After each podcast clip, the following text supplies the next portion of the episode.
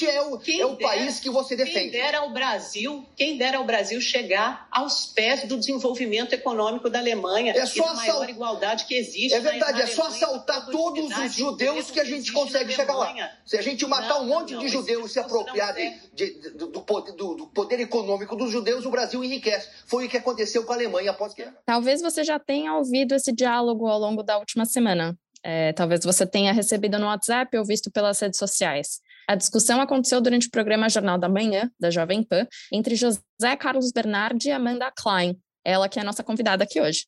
A fala de José Carlos Bernardi foi antissemita. Algumas pessoas acusaram ele de sugerir que o Brasil matasse judeus para enriquecer. Mas é preciso ser honesto, não foi isso que aconteceu. Foi antissemita por imputar aos judeus aquele estereótipo de serem ricos e capazes de resolver problemas econômicos, além de ser uma prática de revisionismo histórico. Bernardi pediu desculpas, mas foi demitido não só da Jovem Pan, mas também do cargo que tinha na LESP, Assembleia Legislativa do Estado de São Paulo. Eu sou Anita Efraim, jornalista e fanática por futebol, e esse é o podcast do Instituto Brasil-Israel. E eu sou Ana Clara Buchmann, mais conhecida como Malca, ativista comunitária de longa data. Como a gente já te contou, Amanda Klein, que é jornalista e comentarista política da Rede TV e da Jovem Pan, está aqui com a gente para falar um pouco sobre esse episódio em específico e também sobre a responsabilidade da comunicação, a importância de combater e não propagar esses preconceitos, né? É, vou, vou, começar aqui com essa primeira pergunta, tá, Amanda? A gente estava até batendo um papo, né? É, que tá cada uma aqui num canto gravando podcast hoje.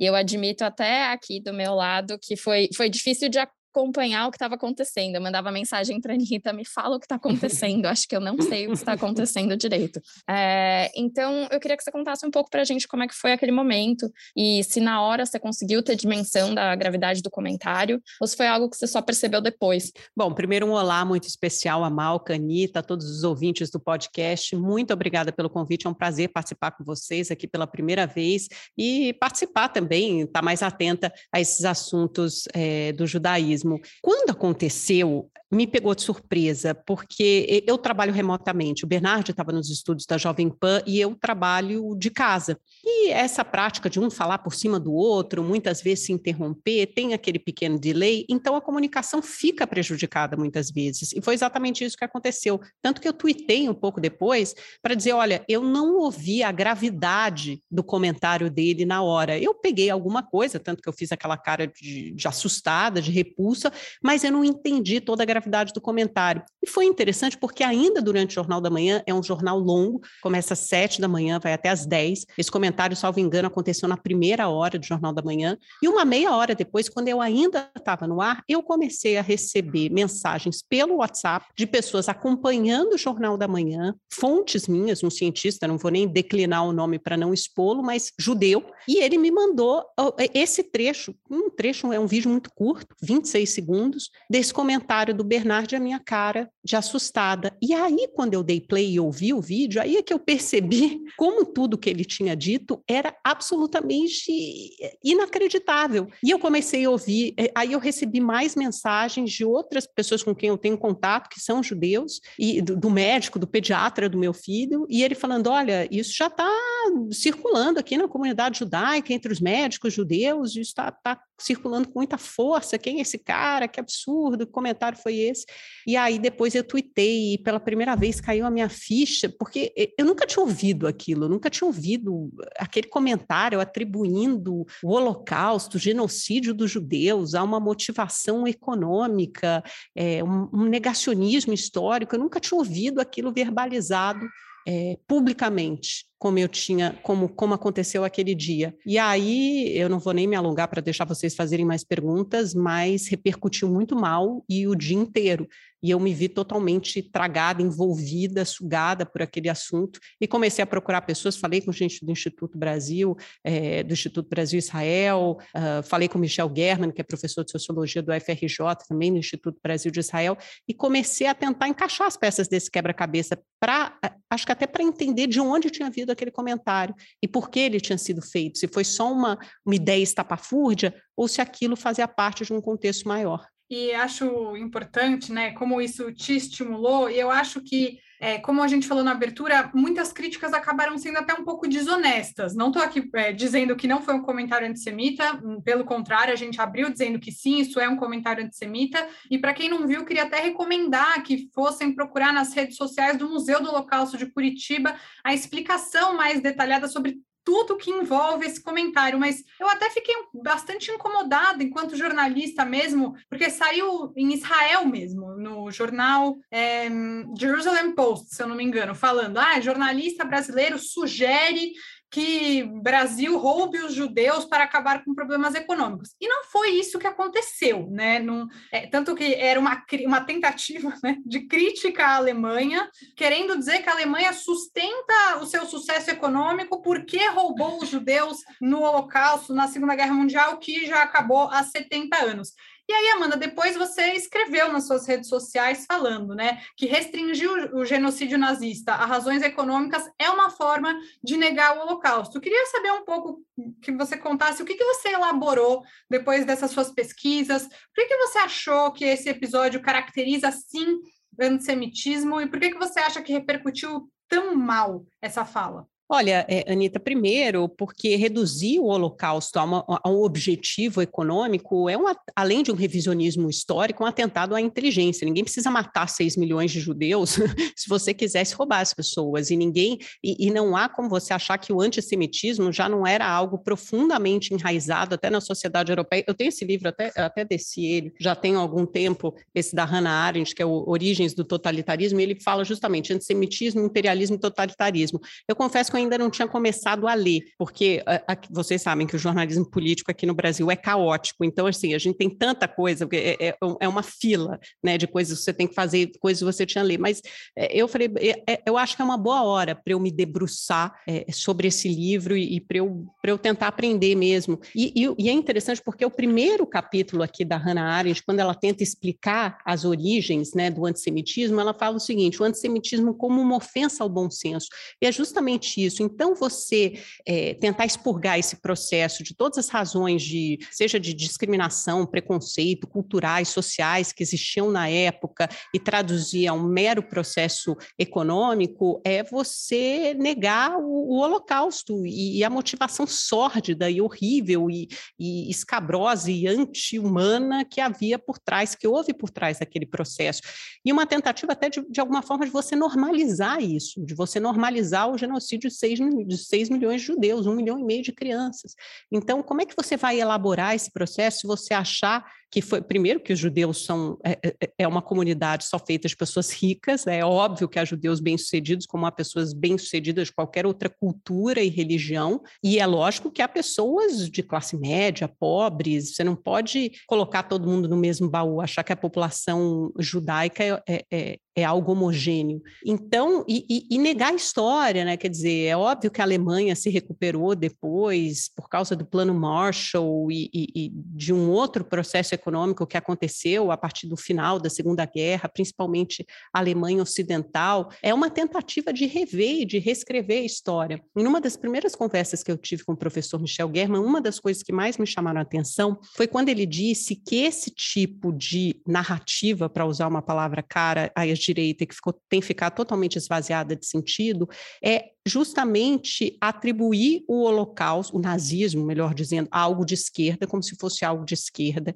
e circula nesses grupos de WhatsApp de extrema direita justamente a ideia de que o nazismo foi uma tentativa de estatizar as riquezas, então de roubar os judeus para estatizar aquela riqueza. Nada mais distante da realidade. E tem a ver também, se a gente for procurar num discurso mais amplo da, da extrema-direita, do bolsonarismo, quando ele teve em Israel e falou que o nazismo era de esquerda, e depois foi corrigido pelo Museu do Holocausto. Não é um processo de esquerda, a gente sabe que todos aqueles signos, aqueles símbolos e o que aconteceu entre guerras, entre a Primeira e a Segunda Guerra, eh, patriotismo, nacionalismo, todo aquele é um processo de direita. Então, é, é, mas isso, essa é uma ideia, e aí é que eu fui entender, é que a ideia verbalizada, de repente, publicamente, quase que como por descuido, quase que como um deslize, era uma ideia que ela não, ela não nasce solta, ela não foi uma construção estapafúrdia no momento, quando você fala uma besteira, você fala, nossa, falei uma bobagem, desculpa, é, quero retirar meu comentário. Não foi isso.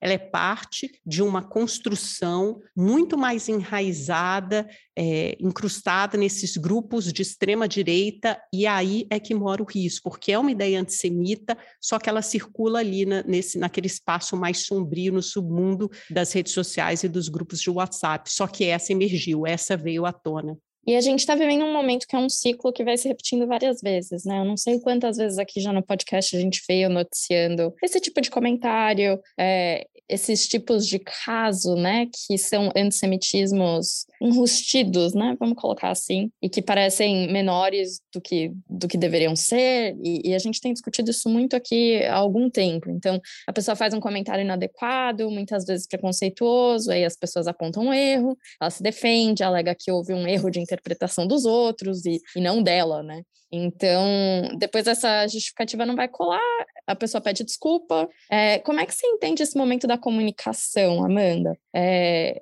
estamos aqui entre, entre três comunicólogas, olha só.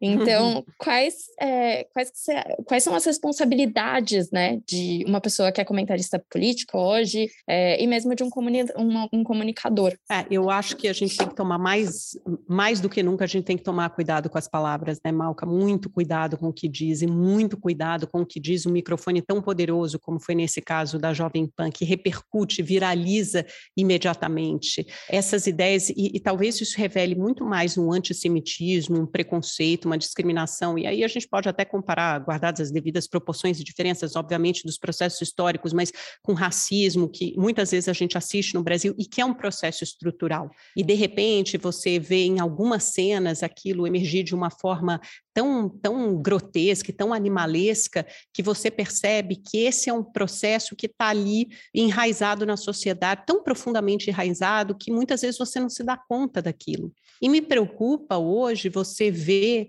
é, tantos símbolos israelenses, sionistas, que foram cooptados e capturados pela extrema-direita no Brasil, e, e agora são usadas por não-judeus também, como se eles forem, fossem defensores do Estado de Israel. E como isso convive muitas vezes também com uma retórica antissemita. Como, como esses dois processos dialogam, como eles casam e, e, como eles são contraditórios? Você tem um alinhamento claro dos evangélicos que defendem o Estado de Israel, é, que encaram como uma terra sagrada, e aí você tem essa aproximação do bolsonarismo com os evangélicos, e aí, de repente, com o Estado de Israel, mas ao mesmo tempo você tem um discurso é, é, usado por essas mesmas pessoas, muitas vezes com símbolos, com signos das, de, de, supremacia branca. Aquela live é, do próprio presidente Bolsonaro bebendo copo de leite, que a gente sabe que é um símbolo da supremacia branca, e aí, se você for ver entre esses grupos de supremacistas brancos europeus ou norte-americanos, aí o antissemitismo fica muito mais claro, não é nada velado, né? Algo muito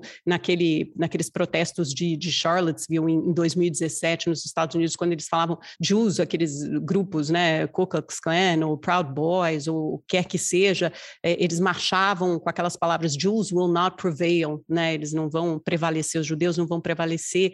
Então, é, é, esse, nesse discurso fica muito transparente o antissemitismo. Só que talvez nessa extrema direita no Brasil ele seja um discurso que fica meio adormecido, implícito, e aí de repente quando surge numa uma declaração dessas, como aconteceu no programa, aí você dá um passo para trás e toma um susto. E eu acho que a gente tem que mostrar a nossa repulsa e a nossa indignação com toda a força, porque esse tipo de comentário, esse tipo de declaração de ideia tem que ser cortada pela raiz, isso não pode ser admitido, a gente não pode conviver com isso é, num Estado democrático de direito, se a gente quiser é, é, evoluir como civilização, isso não, não pode fazer mais parte do processo civilizatório. Isso é o contrário, né? Isso seria um retrocesso, um obscurantismo, isso é a barbárie. A gente não pode retroceder para aquele estado. E eu tenho medo que essas ideias que transitam com muita facilidade nas redes sociais e de repente é, é, como se elas transpusessem, né? Como se elas atravessassem esse meio onde elas ficam mais escondidas é, para virem a público, elas não podem ser toleradas. E eu acho que aí isso foi feito, o debate público não tolerou, porque esse vídeo ele, ele gerou tanta repercussão tanta reação negativa é, que todos os, os atores envolvidos foram obrigados a tomar uma atitude enérgica muito rapidamente.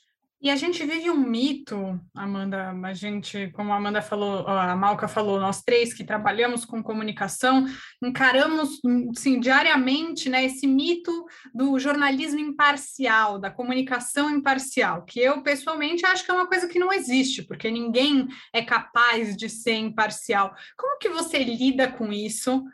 no seu dia a dia. A gente vive um momento que não só o Brasil, mas até no nosso último episódio a gente conversou sobre Eric Zemmour na França. É, eu moro no Chile, aqui o, o José Antônio Castro passou para o segundo turno das eleições, outro líder de extrema direita. A gente viveu quatro anos do mundo observando o governo Donald Trump. Como que você vê essa situação? Até para quem for ficar bravo comigo, a gente tem Daniel Ortega na, na Nicarágua. na Nicarágua. A gente tem o Chaves também. Então, como que você vê essa questão da suposta, né, a pretensa imparcialidade? É, eu, pessoalmente, acho que o jornalismo ele não tem uma função de ser imparcial, ele tem uma função de preservar a democracia. Esse é o importante, esse é o foco. Uhum. Não é ser imparcial. Para gente, eu acho que a função de alguém que se presta a comunicar e falar sobre notícias e comentar cenários políticos é você prezar pela manutenção da democracia, mas as pessoas vêm muito com essa briga do ah, imparcial, imparcial. Como que você lida com isso? Ainda mais depois de um episódio desses. Eu acho que o jornalismo, em alguns momentos, vem é, fracassando fragorosamente nessa missão, não só com a democracia, mas com a verdade, em preservar a verdade, em preservar a objetividade, em preservar, preservar a informação. Eu, como você, Anitta, acredito que o jornalismo não precisa necessariamente ser imparcial. E nos Estados Unidos, os veículos de comunicação adotam muito claramente um posicionamento político. O problema é que antes esse posicionamento político era tolerado e, de alguma forma, era muito mais fácil você estender a mão é, para o outro lado. Democratas conversarem com republicanos, e é como se esse meio termo, esse meio do caminho tivesse ficado interditado nos últimos anos, desde a eleição do Donald Trump até antes.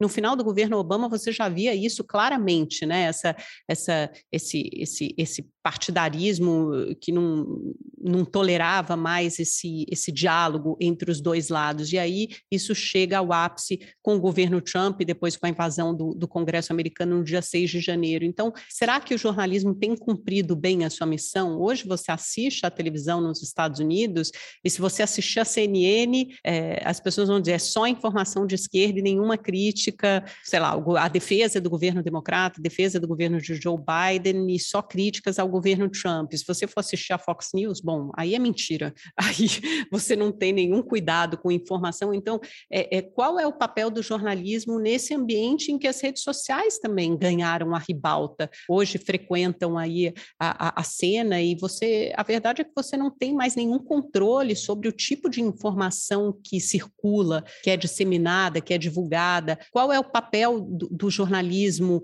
em tentar mediar minimamente, o tipo de informação que chega ao público, se o público tem acesso à fonte que ele quiser. É, ele é fundamentalmente é ele quem vai decidir. E se o jornalismo tem caído em descrédito, eu acho que a gente também tem parte de responsabilidade, parte de culpa nesse processo, talvez em não dialogar com o outro lado e não ouvir, e, e, e talvez seja um maior desafio que nós, como comunicadoras, tenhamos tido. Eu não lembro de nenhum outro momento assim na minha carreira, em tentar dizer, quando as pessoas falam, não, mas isso é mentira, isso é fake news, é, isso é narrativa, melhor dizendo. Não, não é narrativa, tem coisa, a gente tem que aprender a separar o que é verdade, o que é mentira mentira, o que é racismo, o que não é, o que é antissemitismo, o que não é. Ah, eu fui mal entendido, eu fui mal interpretado. Não, você foi racista, você é, fez um comentário antissemita. Como, como essa linha, como essa barreira tem ficado tênue? Porque parece que a verdade se tornou uma questão de opinião. Eu tenho muita dificuldade, porque eu tenho que me posicionar na Jovem Pan e na Rede TV, mas eu tento, por mais que eu tenha as minhas opiniões, minhas preferências políticas, talvez as pessoas vão dizer, ah, você, Amanda, é de esquerda, mas eu abraço muitas pautas que são pautas mais liberais na economia, por exemplo, só que talvez com um olhar, com um cunho, com uma sensibilidade mais para o lado social. Só que eh, eu tento minimamente trabalhar com a verdade, com uma informação correta. Você tem que ter apreço pela informação, você tem que ouvir os dois lados, a direita, a esquerda, você não pode interditar um campo campo do diálogo. Você não pode fazer isso, sob o risco de você ficar restrita só àquela bolha e de você alimentar ainda mais essa, essa polarização, essa divisão que existe hoje na sociedade. E eu acho que a gente tem um, um trabalho muito árduo pela frente. Não quero nem imaginar como vai ser 2022. Já, já estamos entrando num, num, ano que vai ser turbulento. Vou, vou colocar a palavra turbulento aqui. É, mas um pouquinho antes, é, até do comentário sobre o Holocausto, né? O Bernardi também falou sobre muçulmanos, né? E chegou a dizer que a Angela Merkel liberou a entrada de, entre aspas, todo mundo árabe e que as alemãs estão sendo estupradas em praça pública é, essa parte não repercutiu tanto. É, e tem inúmeros outros casos de preconceito na imprensa com menos repercussão. Você acredita que é papel da imprensa em combater qualquer tipo de preconceito, seja contra judeus ou contra outras minorias? Acho que sim, né? Eu acho que é, não é possível, em pleno século XXI, você ainda tolerar esse tipo de, de discriminação, de preconceito. E você puxou bem, até porque esse comentário, se a gente assistir todo o vídeo, fica claro que não, nem era uma discussão sobre nazismo sobre judeus, não era sobre nada, era uma discussão que começou, imagine só, com o presidente, com o ex-presidente Lula sendo aplaudido no parlamento europeu. E toda essa, isso derivou daí, houve uma digressão. E aí, em algum momento, eu falei: olha, ele encontrou o futuro chanceler alemão, Olaf Scholz, ele vai estar com Macron, não sei o quê, e falei sobre aquele périplo europeu do ex-presidente Lula, comparando com a viagem aos países árabes e ditatoriais do, do presidente Bolsonaro. E, e olha, só para não ser, para não ter nenhum tipo de viés aqui, vamos lembrar, então, vocês falaram da Nicarágua, que o ex-presidente Lula elogiou também as ditaduras, imagina, comparou o Daniel Ortega com a Angela Merkel, duas figuras incomparáveis, uma coisa é uma ditadura, outra coisa é uma democracia de uma primeira-ministra que ficou legitimamente durante 16 anos no poder, porque a população alemã escolheu assim, né? Escolheu dessa forma. Mas voltando ao ponto inicial, e aí a gente, eu começo a falar sobre a Alemanha e, e falar, fala, falamos sobre Angela Merkel e tal, e aí foi o primeiro comentário preconceituoso sobre as mulheres alemãs. Não é preconceituoso, isso é fake news. Isso é fake news. Você dizer que as mulheres alemãs estão saindo à rua, as ruas estão sendo estupradas porque, sei lá, Angela Merkel foi mais tolerante com a imigração na Alemanha, é, é simplesmente mentira. E aí depois foi culminou com a segunda. Aí eu, eu respondo: quem dera, aí começa o vídeo, quem dera o Brasil tivesse, chegasse aos pés do desenvolvimento econômico alemão, né? tivesse menos desigualdade e tal. E aí é que ele faz o comentário totalmente antissemita, é, falando lá que, que era só o Brasil roubarem os judeus e tal, que a gente teria desenvolvimento econômico. Acho sim, então, que é o papel do, do jornalismo combater qualquer tipo de, de, preconceito e quando vier à tona é, não pode ser tolerado. Tem certas coisas, tem uma linha ali que, que, o jornalismo não pode cruzar. Esse tipo de ideia não pode ser disseminada é, por jornalistas de, de forma alguma. E nesse sentido, não é a primeira vez, né, Amanda, que você bate de frente com uma questão dessas, tem feito frente especialmente a comentários associados à extrema-direita, rejeitando essas mentiras, até nesse mesmo essa mesma, mesma discussão, rejeitando ali essa, essa argumentação que você mesma chama de estapa, estapafúrdia, né? Falando sobre globalismo, a ditadura do politicamente correto, esse tipo de coisa. E você uhum. assumiu é, esse lugar, essa posição, esse enfrentamento que você faz, foi algo que você planejou ou foi algo que você acabou encontrando no seu caminho de forma natural? Qualquer, como que você vê isso em você, a relevância de você combater e de inspirar também outros jornalistas a terem coragem de irem para o enfrentamento até a Malca, vou, vou dispor aqui, hein, amiga, me mandou uma mensagem falando, gente, que elegância dessa mulher. Então você vai de uma forma elegante, entendeu? Assim, aquela, aquele clichê do kill them with kindness. Como é que você assumiu esse lugar e você vê isso sendo uma inspiração também, especialmente para outras jornalistas mulheres que lidam com esse com essa comunicação tão violenta que a gente experimenta no dia a dia? Anitta, eu vou ser muito sincera, eu não escolhi nada disso, eu caí nessa, totalmente, sabe assim, aquela coisa que acho que busca, procura você, primeiro num programa que eu comecei a fazer na Rede TV com, enfim, é, é, jornalistas que têm opiniões contrárias à minha, e eu sou a única, eu, eu sou o contraponto é, no programa, eles são, são jornalistas que apoiam, que têm ideias mais bolsonaristas ou mais de direita, e eu sou a cota, sei lá, da esquerda ou da centro-esquerda, não sei exatamente como eles me veem, me chamam de esquerdinha, né? Então deixa aí para usar o rótulo deles.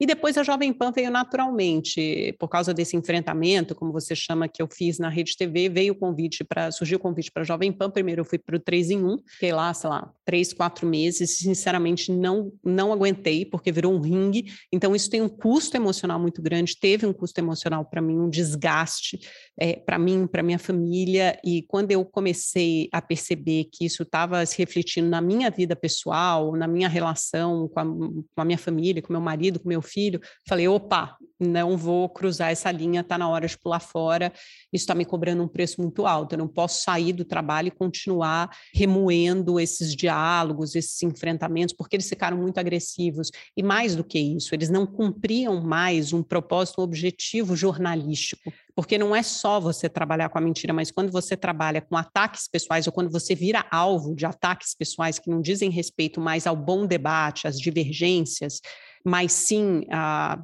qualquer coisa que, que, diga respeito a você, a sua família, como eu fui alvo no, no, nos últimos, nas últimas semanas, nos últimos meses do 3 em 1, e aí então aquilo perde completamente o sentido. E aí eu saí e fui para outros programas da Jovem Pan em que eu faço isso, eu tento fazer esse enfrentamento ser um pouco a resistência. É, é, é difícil ser a resistência, não é um lugar confortável, não é quentinho, não é cômodo, não é como conversar nesse podcast, que é uma troca de ideias e que para mim é muito enriquecedor, porque eu ouço outras pessoas que vão contribuir talvez com um mundo que seja mais parecido com o meu, com ideias com as quais eu concordo. Mas por outro lado, eu penso o seguinte, também não dá para a gente, como jornalista, ignorar toda essa parcela de comunicadores e de blogueiros, influenciadores, alguns jornalistas também, e uma parcela da população, da sociedade que se identifica com essas ideias de direita. Então, Afinal de contas. Até, até queria complementar. Você já teve um retorno de alguém em relação a isso? Tipo, ouvir o que você disse e mudei de opinião, ouviu o que você disse e foi relevante para mim, já, já sentiu esse retorno como uma recompensa desse grande esforço que você faz? Porque realmente acho que é, deve ser muito difícil. Olha, eu senti de várias fontes, assim, de várias pessoas, amigas minhas, colegas, fontes, jornalistas com quem eu já trabalhei, e, e, até de algumas pessoas que viraram, vai, fãs não é a palavra, mas que viraram ouvintes da Jovem Pan, que já ouviam, que conseguiram meu telefone, com quem eu nunca tinha falado, e me mandaram uma mensagem de apoio, de carinho, e isso é muito legal receber. Eu acho que havia dias tão difíceis que quando você recebe uma mensagem, um feedback positivo desse, olha, estou te ouvindo, é, te apoio, você me representa. Eu acho que essa essa palavra, e, e, eu ouvi de tantas pessoas assim, você representa muito mais gente do que você pode imaginar, você representa comunidades, minorias, pessoas que não são ouvidas, então continue com o seu trabalho. Isso é uma coisa que fortalece, que, é, que dá um sentido para o trabalho que você faz. Outro dia eu estava até num, num clube almoçando com meu marido, meu filho, uns amigos, num fim de semana, num sábado, e aí veio uma, uma frequentadora ali, uma sócia do clube falar comigo e disse: Olha, eu não concordo com nada do que você diz, mas eu acho muito importante o trabalho que você faz, admiro você, continue lá. E até de deputadas bolsonaristas eu já ouvi: Olha, você faz, não é fácil enfrentar esse pessoal todos os dias, não é fácil enfrentar esse bando de homem, porque em grande parte é uma, é uma plateia, são debatedores masculinos, os meus antagonistas, então ainda tem essa questão. É, do machismo, da misoginia, isso tudo se mistura. Mas é, alguém tem que fazer, né? Alguém tem que fazer, não dá para a gente viver em, em, duas bolhas que em algum momento não se enfrentam, não dialogam, não se comunicam, não sei é, que, se isso tem o condão de mudar a maneira como alguém pense, mas pelo menos incomoda. E eu acho que esse é o nosso trabalho, incomodar. Não dá para a gente é, simplesmente ignorar essa parcela da população, da comunicação, achando, ah, eles trabalham com muitas mentiras, com, muito com muitas fake news. Sim, eles trabalham com muitas mentiras, muitas fake news, mas infelizmente essa é a realidade do debate de hoje. E eu acho que se a gente ignorar, a gente vai deixar de lutar pela verdade. É uma ótima, é uma ótima resposta, Amanda. é, assim, não consigo nem acrescentar. É, mas, assim, para a gente fechar por hoje, adorei nosso papo. Espero que você possa vir mais vezes aqui. Não sei exatamente Quando vocês quiserem, adorei. Não sei do que, que a gente vai falar da próxima vez, mas está super convidada para voltar.